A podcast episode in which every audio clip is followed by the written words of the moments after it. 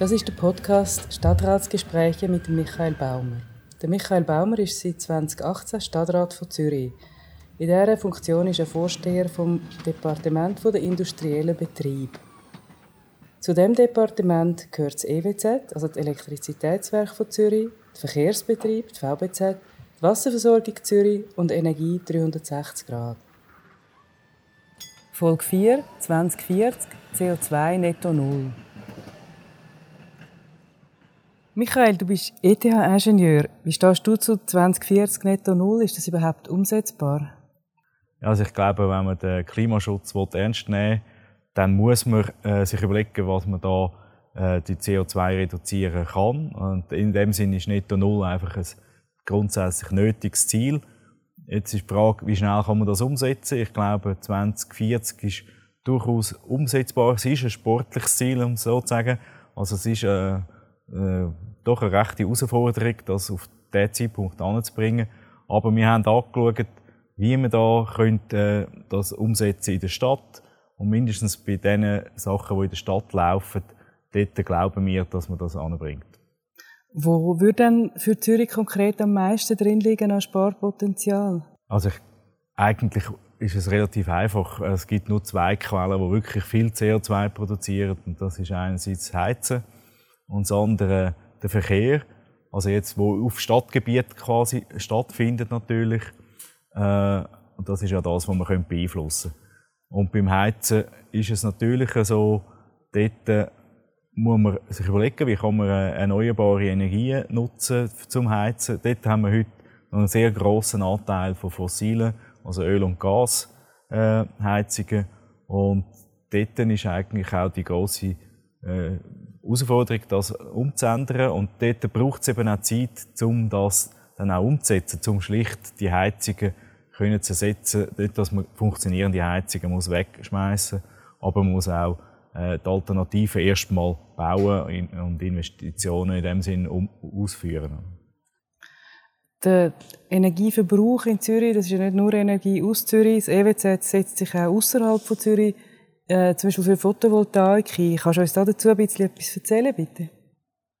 Ja, also wir haben äh, natürlich die Frage, wie, wir, wie wir dann genügend Strom produzieren in der Zukunft für all die Themen, die wir haben, sechs äh, Elektromobilität oder sechs auch äh, Wärmepumpen, die brauchen natürlich auch Strom.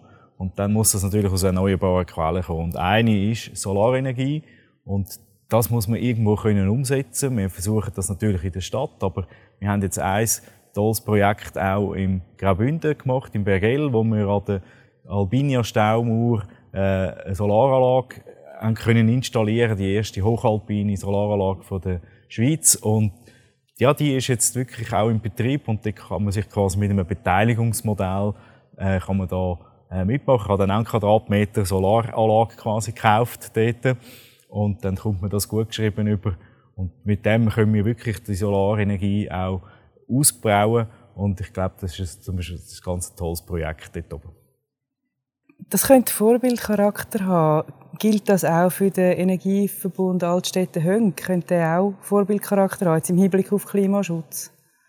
Ja, ich glaube, Altstädte Höng, der Wärmeverbund, die Fernwärme, die wir dort ausbauen wollen, ich glaube, das ist ein zentrales Element. Ich glaube, das ist in dem Sinn auch ein Prototyp ein bisschen für den Rest der Stadt, wo wir dort jetzt Abwasser verwenden, um eben heizen. Die Energie, die aus dem Abwasser kommt. Und damit eben äh, relativ grosse Gebiete, also fast ganz Altstädt und fast ganz Hönk, können erschliessen mit einer erneuerbaren Wärmequelle, so dass man eben auch wirklich kann heizen. Man kann den Leuten schon vorschreiben, ihr sollt keine Heizungen mehr haben, die CO2 ausstoßen, aber man muss irgendeine Alternative anbieten und das machen wir dort. Und ich glaube, das ist wirklich etwas, wo äh, gut funktioniert. Zeigt aber allerdings auch, dass das seine Zeit braucht. Wir haben das nicht von heute auf morgen gebaut. Schlicht. Äh, die Stimmbürgerinnen und Stimmbürger haben das CO2-Gesetz ja abgelehnt oder urnen. Wie könnten eine Alternativen aussehen? Ja gut, äh, man hat dort ganz viele Elemente in ein Gesetz äh, da, wo ich glaube, hat vielleicht am Schluss auch dafür gesorgt, dass das abgekehrt ist. Ich glaube, zentral ist, dass man ja sagt, was geht eigentlich? CO2 äh, möchte man reduzieren, dann muss man dem einen Preis geben. Man kann dann auch sagen, man ist immer weniger CO2, wo man darf quasi verbrauchen und auf die Art und Weise auch ein marktwirtschaftliches Element einbringen. Weil wenn man das marktwirtschaftlich macht, dann kommt es automatisch dazu, dass man sich überlegt, kann ich das vermeiden, kann ich es kompensieren, indem ich zum Beispiel Zertifikat kaufe und das irgendwo wieder äh, etwas aufforsten, beispielsweise als, als Ersatz, oder ob ich eine neue Energiequelle brauche. Ich glaube, etwas, wo tatsächlich nicht so gut angekommen ist und wo ich auch tatsächlich mich auch ein bisschen fragen, ist halt der ganze Subventionstopf, den man wieder äh, gemacht hat, wo dann auch ein bisschen verzerrt.